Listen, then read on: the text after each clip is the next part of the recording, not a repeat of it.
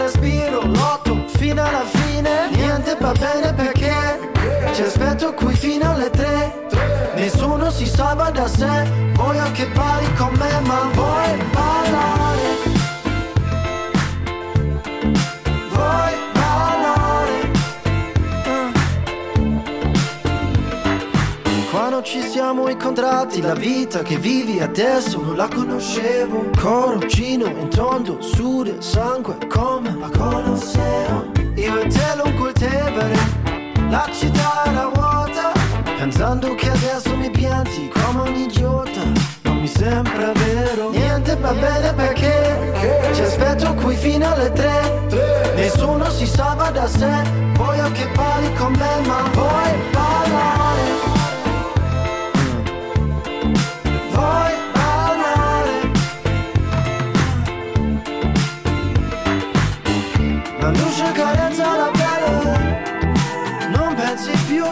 La stanza un drink in mano. Tutti ti guardano quasi nuda Sono a casa dietro le sbarre sali in macchina con quel bastardo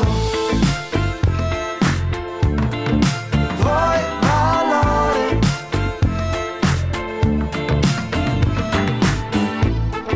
Du lässt dich einfach von diesem Typen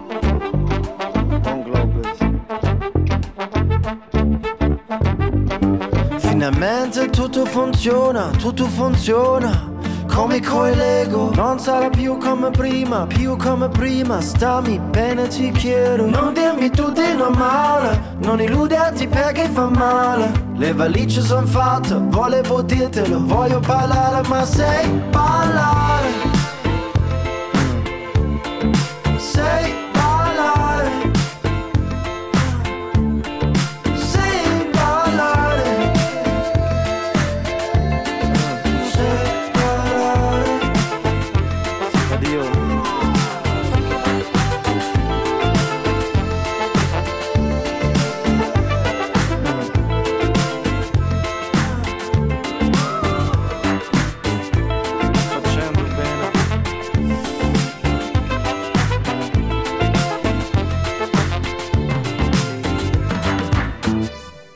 ist Sommer. Man trifft sich auf den Straßen und Plätzen oder am Strand oder irgendwo im Schatten. Mitunter hört man so viele Sprachen beim einhelligen Eisschlecken oder sie holen sich einfach die Welt in die Hängematte, auf die Gartenbank, wo auch immer sie gerne lesen. Die passenden Bücher gibt's in dieser Stunde, Bücher aus aller Welt unter Büchern, heute ausnahmsweise mal urlaubsbedingt mit Beatrice Schwartner. Also, los geht's. Lassen Sie uns gedanklich auf Buchseiten reisen nach Chicago zu Gwendolyn Brooks, Maud Martha, ins Hotel Silence von Odur Ava Olafsdottir, in ein Mädchengymnasium nach Warschau zu Isaac Bashevis Singers Hexe, zu den neuen Töchtern Afrikas, einer Anthologie und gleich mit Salman Rushdie ins Südindien des 14. Jahrhunderts. Auf geht's.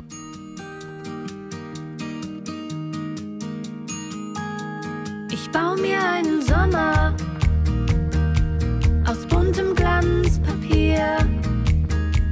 Den stell ich auf im Winter, wenn es vor dem Fenster friert.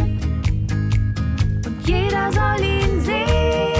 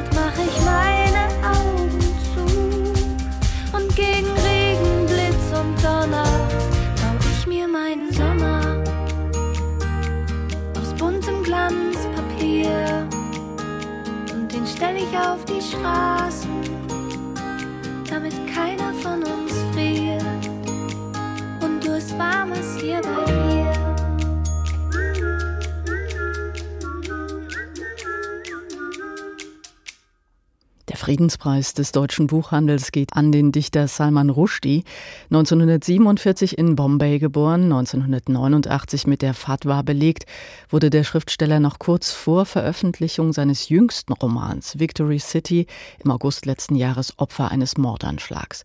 Trotz massiver körperlicher und psychischer Folgen, mit denen er noch immer ringt, schreibt er weiter die Jury begründet. Wir ehren Salman Rushdie für seine Unbeugsamkeit, seine Lebensbejahung und dafür, dass er mit seiner Erzählfreude die Welt bereichert.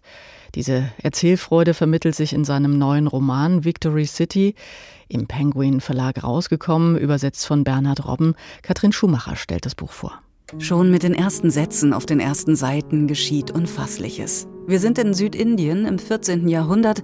Ein kleines Königreich wird besiegt und die Frauen des Reiches, frisch verwitwet, machen sich auf den Weg an ein Ufer, schlichten einen großen Scheiterhaufen auf.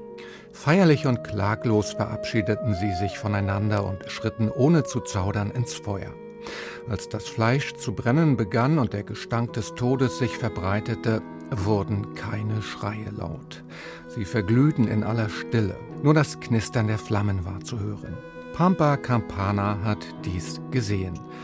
Es war, als schickte das Universum selbst ihr eine Botschaft, die besagte, spitz deine Ohren, atme und lerne. Sie war neun Jahre alt, schaute mit Tränen in den Augen zu und hielt die Hand ihrer trockenäugigen Mutter so fest wie nur möglich. Doch die löst ihre Hand. Pampa Campana muss mit ansehen, wie ihre Mutter in das Feuer geht, in das die Frauen Gewürze und Kräuter geworfen haben, ein kannibalisches Aroma, das Pampa nie wieder aus dem Sinn bekommt. Ihr selbst geschieht ein Wunder. Die Göttin Parvati fährt in ihren Körper und schickt sie ausgestattet mit einem überlangen Leben und einer Aufgabe in die Welt. Sie soll eine Stadt gründen, in der Toleranz und Religionsfreiheit, Humanität und Geschlechtergleichheit herrschen. 247 Jahre soll Pampa Campana alt werden. Und auf ihrem Weg wird ihr noch einiges widerfahren. Zunächst wird sie aufgenommen von einem Asketen, in dessen Höhle sie zu einer atemberaubenden Schönheit heranwächst, der sie missbraucht und ihr keinen Hass, aber eine klare Haltung zu Machtverhältnissen einpflanzt. Nie wieder wird sie sich in Abhängigkeiten begeben. Aus einem Beutel mit Samen lässt Pampa die neue Stadt entstehen, deren Bewohnern sie Träume und Biografien einflüstert.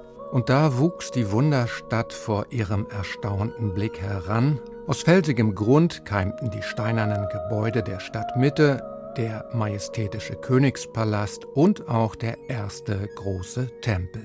Sie selbst wird keine Königin. Sie heiratet einen Hirten, der wiederum ihr Marionettenkönig wird. Ihre Töchter bekommt sie von einem portugiesischen Seereisenden, in den sie sich verliebt. Ein Modell, das im Laufe des Romans immer mal wieder erneuert wird, denn Pampa Campana altert viel langsamer als ihre Liebhaber. Fast 250 Jahre erleben wir an ihrer Seite. Die Geburt der Stadt ist erst der Anfang einer großen, leuchtenden Erzählung, die aus so vielen Strängen und Farben und Details zusammengewebt ist, dass dieser Roman wie ein Literaturkonzentrat wirkt. Die Utopie des friedlichen und nicht hierarchischen Zusammenlebens muss scheitern, das ist schnell klar. Aber der Weg vom Aufstieg und Fall der Stadt wiederum ist weit und ausschweifend erzählt. Seit Salman Rushdie in den USA lebt, also mehr als 20 Jahre, schreibt er zweierlei Arten von Romanen. Die einen sind satirische Betrachtungen der gegenwärtigen amerikanischen Realität. Die anderen sind lyrische Erzählungen über sein Heimatland Indien. Hier in seinem 16. Roman begibt er sich wieder in die indische Geschichte, übrigens an tatsächlichen historischen Fakten entlang die er in ein Märchen einkleidet, ein goldenes Gespinst, durch das wir unsere Gegenwart sehen. Themen wie Migration, Geschlechtergerechtigkeit, Ressourcenausbeutung, religiöser Fanatismus, alles da, allzeit. Ich bin eine Karte der Zeit.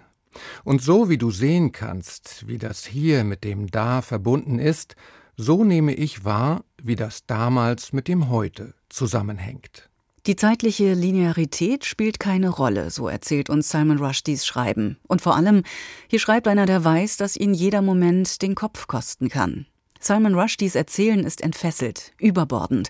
Es verhandelt Belanglosigkeiten und historische Momente durcheinander. Alles ist wichtig und zugleich unwichtig.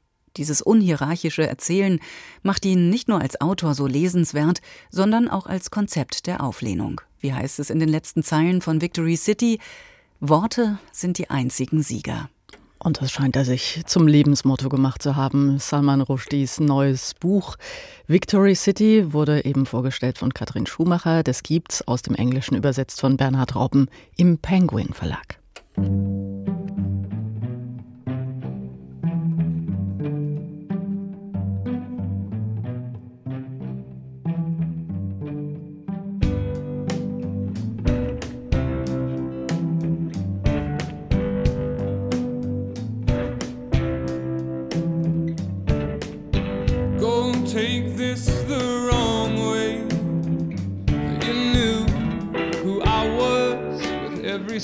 that I ran to you.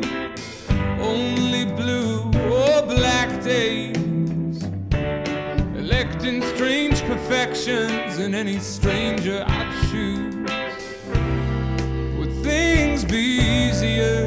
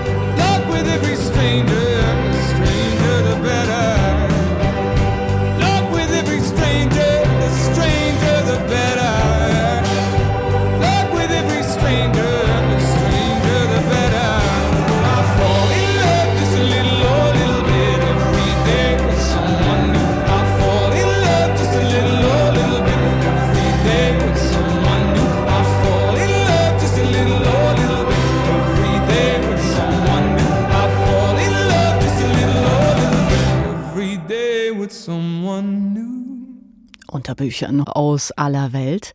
Seit einigen Jahren wird auch der Buchmarkt in Deutschland immer diverser. Nicht nur die Formen werden immer reicher, auch die Perspektiven werden diverser.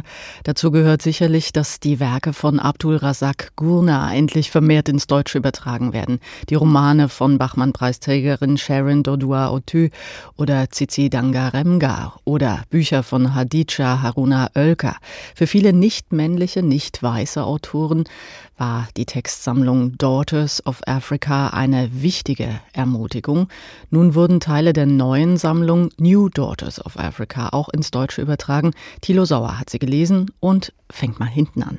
Gegen Ende des Bandes lässt uns Afua Hirsch in ihrem Text Afrikanisch sein an ihrer Suche nach einem Teil ihrer Identität teilhaben. Ich glaube, weder ihr noch meinem Vater, der Brite und weiß ist, kam es jemals in den Sinn, dass Afrikanisch sein für mich von Bedeutung sein könnte.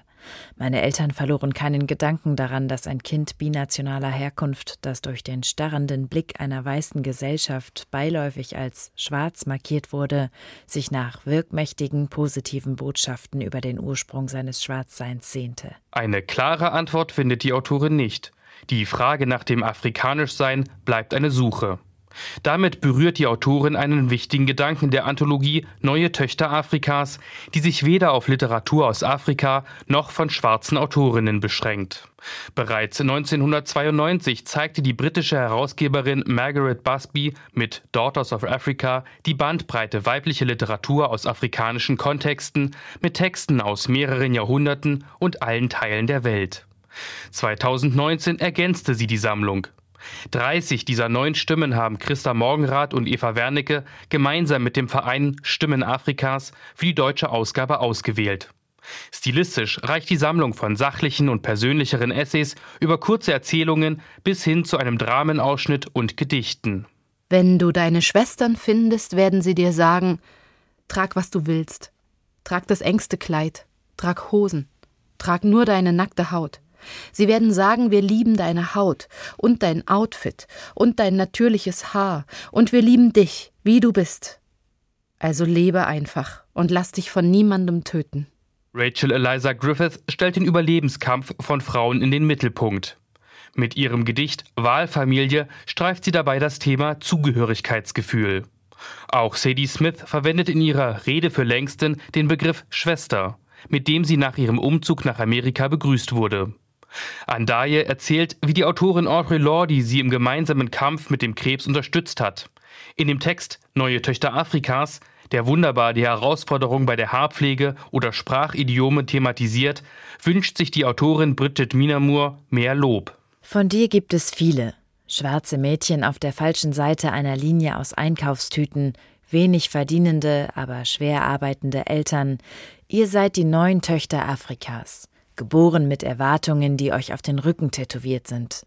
In diesem neuen Land habt ihr euren Weg in die jahrhundertealten Universitäten gefunden, in Gebäude, die so weiß strahlten, dass euch eure Haut schmutzig vorkam.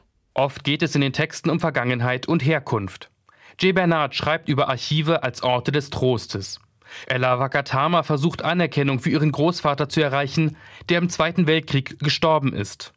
Ellen Bandaaku erzählt anrührend von einer dementen Großmutter, die nicht nach Afrika zurückkehrt, sondern ins betreute Wohnen gebracht wird. Nachdem ich monatelang gebetet habe, dass die alte Ma zurückkommt, möchte ich jetzt die neue.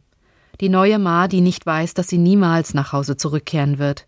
Denn ich glaube, es ist das Beste für Ma, es nicht zu wissen. Gerahmt wird die deutsche Ausgabe von einer Einleitung von Marion Kraft, die erläutert, wie wichtig Daughters of Africa für sie war, sowie einem Gespräch der Übersetzerinnen Aminata Sissé Schleicher und Eleonore Wiedenroth Kulibali, wie sie sich die koloniale Sprache Deutsch widerständig aneignen mussten. So findet sich in dem Band Neue Töchter Afrikas eine afrodeutsche Perspektive, die sicherlich auch eine eigene Anthologie verdient hätte. Denn auch wenn nicht alle Texte im gleichen Maße überzeugen oder berühren, macht diese Sammlung relevante Leerstellen und Perspektiven sichtbar. Manche Menschen erfahren so, dass sie mit ihren Sorgen nicht allein sind, andere werden für die komplexen Fragen sensibilisiert. Davon brauchen wir in unserer vielfältigen Gesellschaft unbedingt mehr. Befindet Thilo Sauer über dieses Buch Neue Töchter Afrikas. Übersetzt wurden die 30 Autoren und Autorinnen von Aminata Zise Schleicher und Eleonore Wiedenroth Kulibali. Die 256 Seiten dicke Anthologie ist im Unrat Verlag erschienen.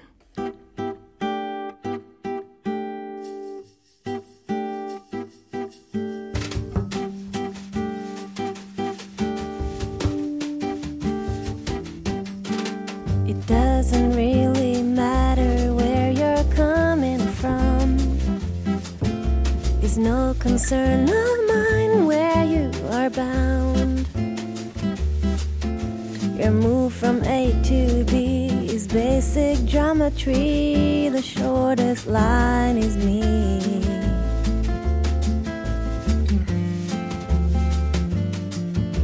Spare me lengthy tales of pain and misery. Oh, how you once were lost, but now are found. Wasn't searching, just remember who found who between two points in time.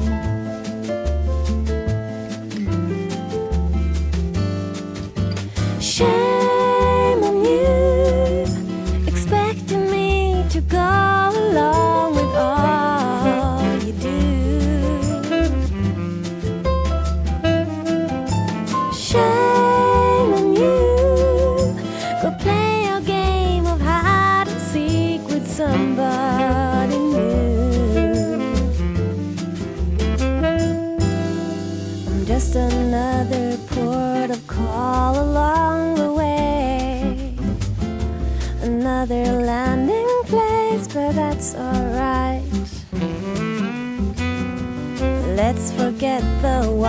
and wherefores and get on with saying our goodbyes.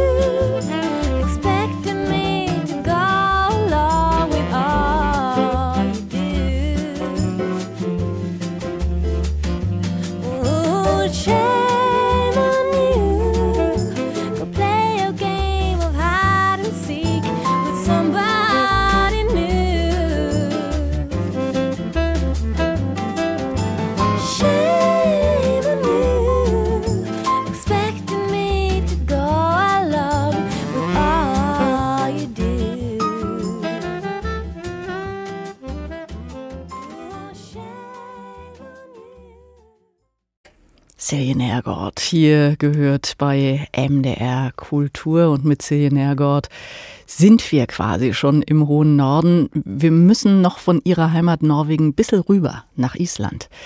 Das muss ein richtiges Leseparadies sein. Gut 300.000 Einwohner hat die Insel und laut Erhebung lesen sie eifrig und schreiben auch.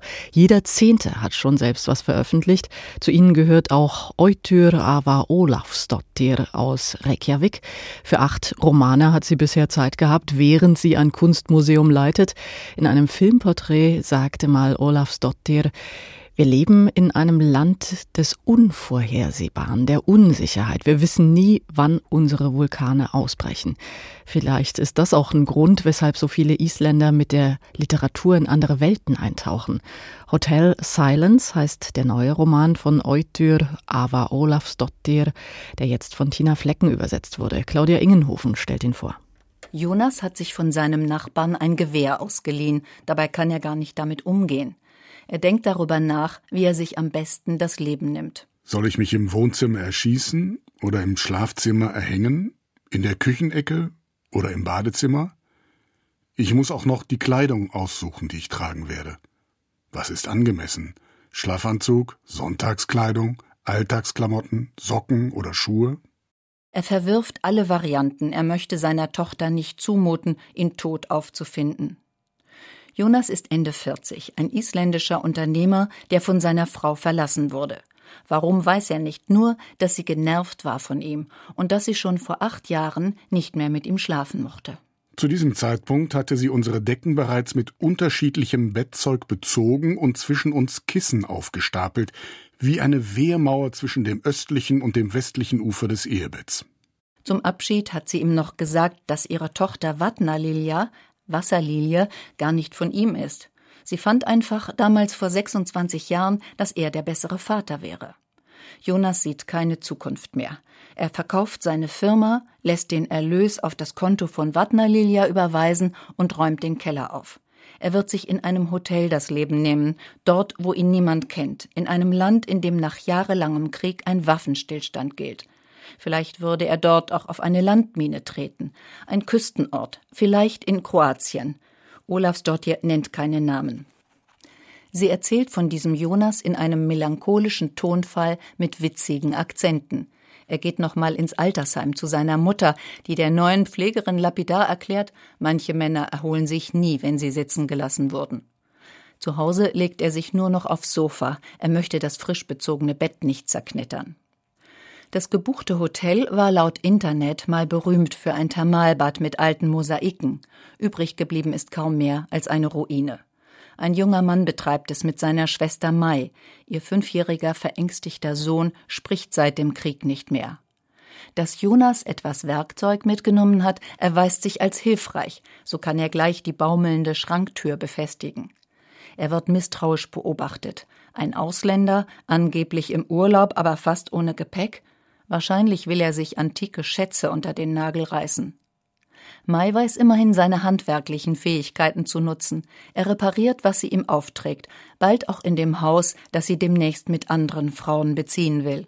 Ihr Mann ist erschossen worden, auch ihr Vater. Sie erzählt Jonas die grausamen Details. Ich kann diesen Leuten nicht klar machen, dass ich den Werkzeugkoffer mitgebracht habe, um einen Haken anzubringen dass ich mit meiner Bohrmaschine reise, so wie andere mit einer Zahnbürste reisen. Ich kann ihr nicht sagen, nach allem, was sie erlebt hat, dass ich es ihr und ihrem Bruder zumuten werde, mich abzuhängen. Mein Unglück ist allenfalls lächerlich, wenn man durchs Fenster nichts als Trümmer und Staub sieht. Der Roman liest sich leicht. Dabei lotet Eudia Ava Olafsdottir mit lebensklugen Fragen auch Untiefen aus. Wie viel Erinnerung muss ausgesprochen werden, um den Horror hinter sich zu lassen? Wie viel Schweigen ist heilsam? Mai ermahnt Jonas, keine Frau nach dem Vater ihrer Kinder zu fragen. Niemals soll er sich nach ihren Kriegserlebnissen erkundigen. Jonas kommt das entgegen. Er spricht sowieso nicht gerne, auch nicht, wenn er wie jetzt wieder gebraucht wird. Seine Lebensgeister erwachen, als er sich von Mai wahrgenommen fühlt. Die Frist von einer Woche, die er sich gesetzt hat, ist verstrichen. Bald steht er nackt vor einer Frau. Mai ist es nicht. Das Porträt eines Mannes, der weit reisen muss, um sich selbst zu finden. Dafür gab es zum Beispiel den isländischen Literaturpreis für Otyr Ava Olafsdottir. Hotel Silence, ihr Roman aus dem Isländischen übersetzt, die 208 Seiten von Tina Flecken, gibt's bei Surkamp Insel. Und gleich geht's von Island aus in die Windy City nach Chicago zu Gwendolyn Brooks. Ist ja eh so ungefähr die Flugroute. Unter Büchern bei MDR Kultur jetzt mit musikalischem Stopover bei Jonathan Jeremiah.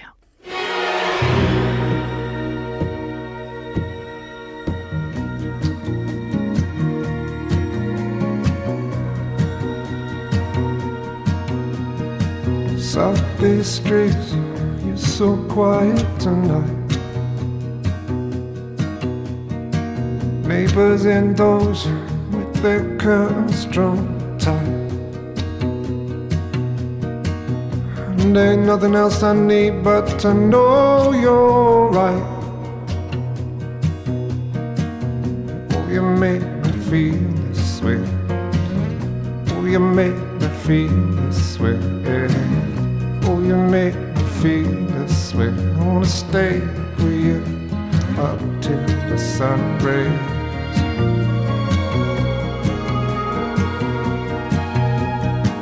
From my window, from my isolation, I look out at the world for our freedom to come. Floor to ceiling for the new dawn to break. Oh, you make me feel this way. Oh, you make me feel this way. Oh, you make me feel this way. I wanna stay up here up to the sun rays.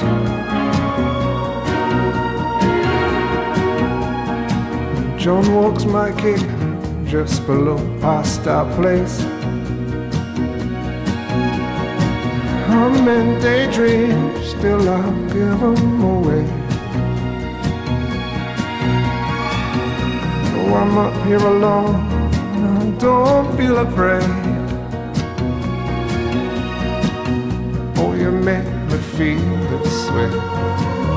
Oh, you make me feel this way. Eh?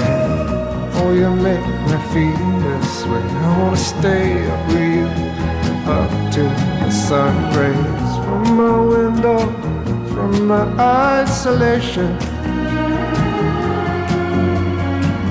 I look out at the world for a freedom to come. As lights go out and I won't cross the way. John walks my kid back home before it gets late. And there's nothing else I need but to know you're okay.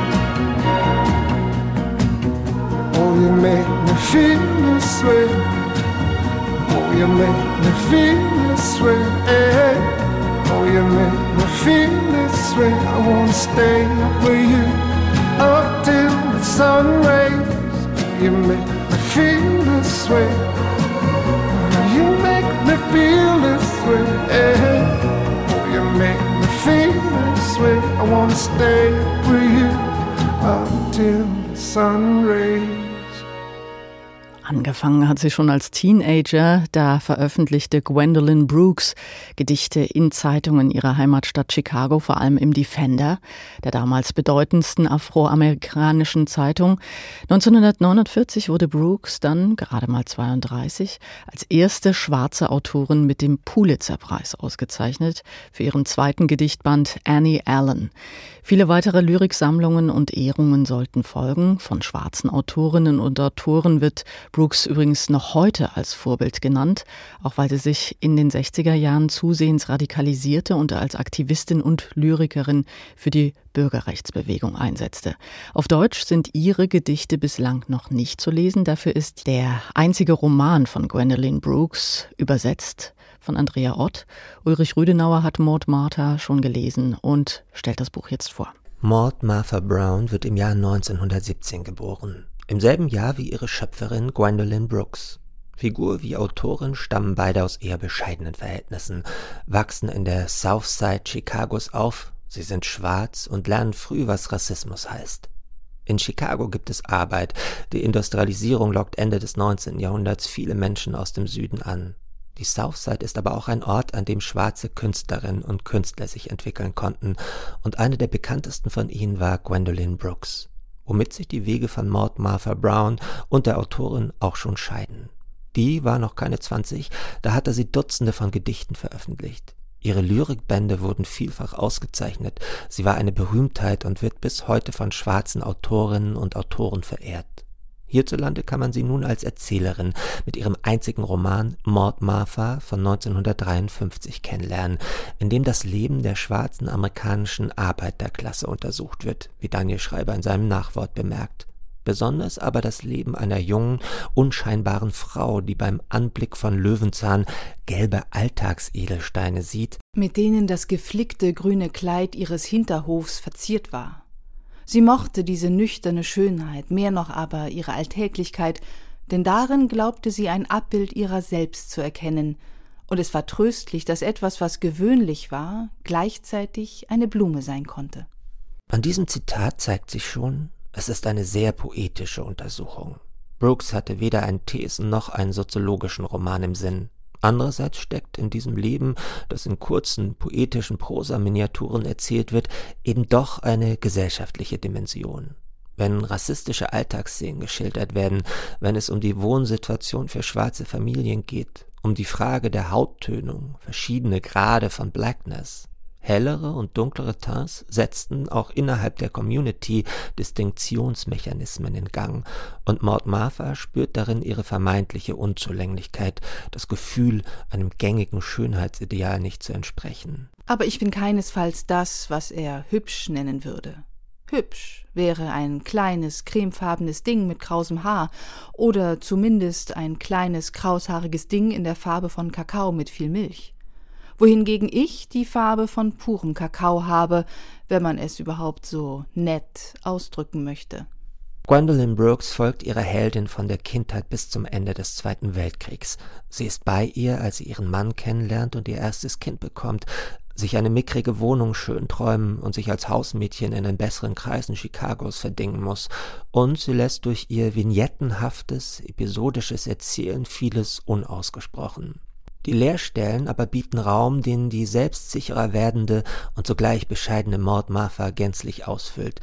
Sie kann darin wachsen, erwachsen werden. Nicht zuletzt ist es Brooks andeutungsreiche, manchmal lyrische Sprache, die in sehr wenigen Sätzen sehr viele verschiedene Stimmungen zu erzeugen vermag und die Eigenart der Heldin zum Vorschein bringt. Von Andrea Ott anstrengungslos ins Deutsche gebracht. Was sie träumen wollte und träumte, war ihre Sache. Es gefiel ihr, sich mit Farbe, zart fluffigen Strukturen und Licht zu befassen, mit raffinierter Schönheit, mit funkelnden Oberflächen. Was war schon dabei? Außerdem, wer konnte schon mit Sicherheit behaupten, dass sie niemals in der Lage sein würde, ihren Traum zu verwirklichen? Nicht zur Gänze natürlich, aber ein bisschen?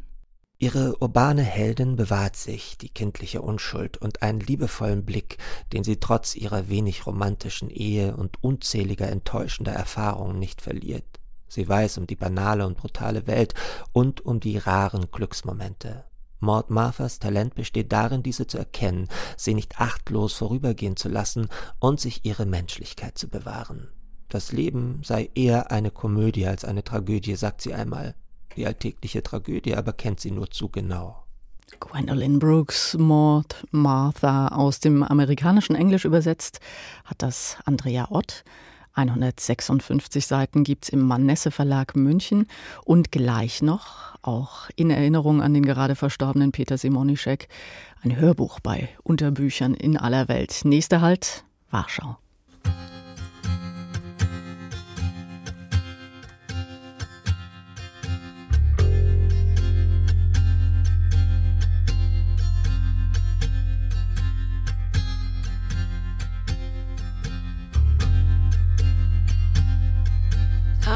Up this morning, didn't know who I was.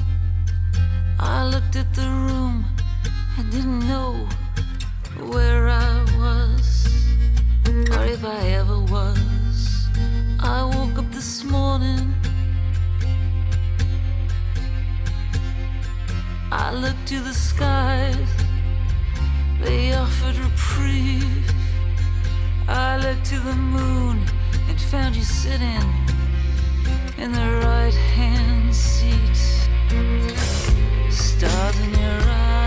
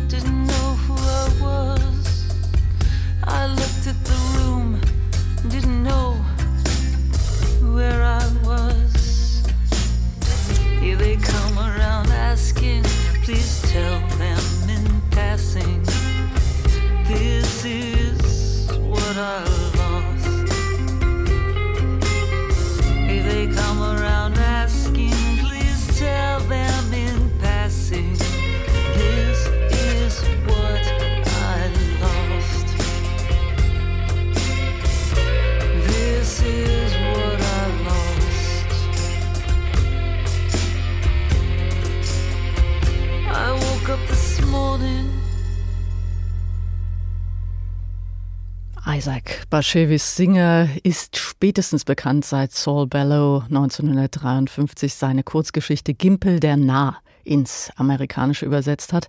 Zuvor hatte kaum jemand Notiz genommen von dem aus Polen stammenden Schriftsteller, denn er verfasste seine Bücher auf Jiddisch.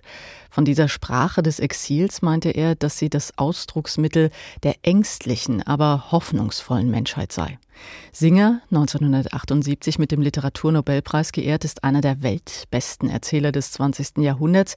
Als Juwel seines Schaffens gilt die Geschichte Die Hexe, die es jetzt als Hörbuch gibt in der Reihe Große Werke, große Stimmen im Berliner Audioverlag. Unser Kritiker Ulf Heiser ist ganz begeistert. Obwohl Isaac Bashevis Singer mehr als die Hälfte seines Lebens in den USA verbrachte, spielen nicht wenige seiner Texte in Polen, wo er herstammte. Dazu zählt auch die von der ersten bis zur letzten Zeile faszinierende Novelle Die Hexe. Die Handlung der Story ist in Warschau angesiedelt, wo der Autor bis 1935 wohnte. In der ungekürzten Audioversion beginnt das Geschehen mit der Charakteristik der Hauptfigur, deren Werdegang äußerst interessant anmutet.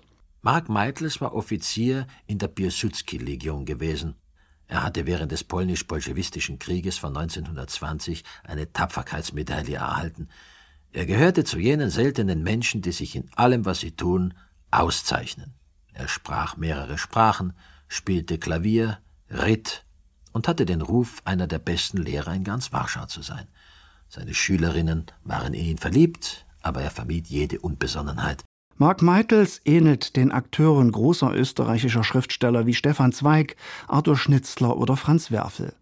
Von stilistischen Einflüssen Knut Hamsuns, den Singer gern als sein Vorbild reklamierte, findet man hier kaum Spuren. Fesselnd wirkt die psychologische Durchdringungskraft, mit der Singer seinen Helden schildert. Der Mitvierziger leidet schwer unter der kaputten Ehe mit seiner frigiden Frau Lena, die in Selbstbetrachtungen versinkt. Lenas Eigenliebe verwirrte einen. Selbst ihre Mutter sprach davon. Alle Freunde von Mark behaupteten, dass Lena nur fähig sei, sie selbst zu lieben.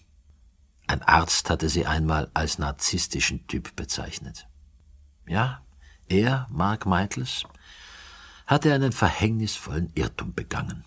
Aber er musste wenigstens nicht fürchten, dass Lena sich in jemand anderen verlieben würde. Peter Simonischek, der am 23. Mai im Alter von 76 Jahren starb, rezitiert diesen grandiosen Text mit dem für ihn typischen ruhigen Redefluss. Man merkt sofort, dass der Mime, der dem Ensemble des Wiener Burgtheaters angehörte, sich komplett auf die Spezifik des Prosastückes konzentriert. Um keinen Preis möchte er etwas Fremdes in das Gelesene hineininterpretieren, denn Eitelkeit war ihm absolut fremd. Sein Prinzip der Bescheidenheit und Dezenz schlägt sich sehr konkret in einem Porträt von Mark Meitels Schülerin Bella nieder. Bella kam aus einer armen Familie. Ihr Vater war in einem Laden in der Gneuner Straße angestellt, wo man Öl und Schmierseife verkaufte. Er hatte noch ein halbes Dutzend anderer Kinder zu Hause. Das Gymnasium hatte das Schulgeld schon bis auf ein Minimum ermäßigt, aber ihr Vater konnte nicht einmal diese wenigen Slotti aufbringen. Wenn sie wenigstens noch begabt gewesen wäre, aber Bella erhielt die schlechtesten Noten. Sie war schon in der achten Klasse, aber Mark Meitels wusste, dass sie noch immer nicht die einfachsten Regeln der Arithmetik erfasst hatte. Singers Erzählung, die harmlos anhebt, spitzt sich rasch zu einer Episode von Shakespeare'scher Dimension zu. Die Gattin von Mark Meitels entschwindet und der Hauptakteur wendet sich emotional heftiger seiner unschönen Elevin Bella zu. Ursprünglich wehrte er sich gegen seine heißen Gefühle, doch das unattraktive Mädchen zieht ihn magisch in ihren Bannkreis. Unerwartet taucht Bella bei ihm zu Hause auf. Dieser heiklen Situation zeigt er sich kein bisschen gewachsen. Ich werde irgendwo mit ihr hingehen, beschloss er. Aber wohin? Sicher würde einer seiner Bekannten dort auftauchen und ihn sehen. Er würde sich schämen, sobald nach Lenas Tod mit einem Mädchen gesehen zu werden, noch dazu mit einem so hässlichen. Am Gymnasium war es ein ungeschriebenes Gesetz gewesen, dass Lehrer sich niemals mit Schülerinnen einlassen durften. Ich werde ein paar Brötchen und Wurst holen, entschied er. Er ging hinunter, kaufte Wurst, Brötchen und Obst. Über das Finale dieser kuriosen Meer wird hier nichts verraten. Fakt bleibt, bloß wenige Erzähler schaffen es, in Sachen Tempo ähnlich rasant von 0 auf 100 zu beschleunigen wie Isaac Bashevis Singer. Die Hörbuchedition seiner spannenden Novelle veredelt diese Qualitäten. Deshalb gebührt ihr höchstes Lob. Ganz dringende Empfehlung also von Ulf Heise, die MP3-CD mit der Novelle Die Hexe von Isaac Bashevis Singer von Peter Simonischek gelesen, hat eine Spieldauer von einer Stunde und vier Minuten, kostet 15 Euro.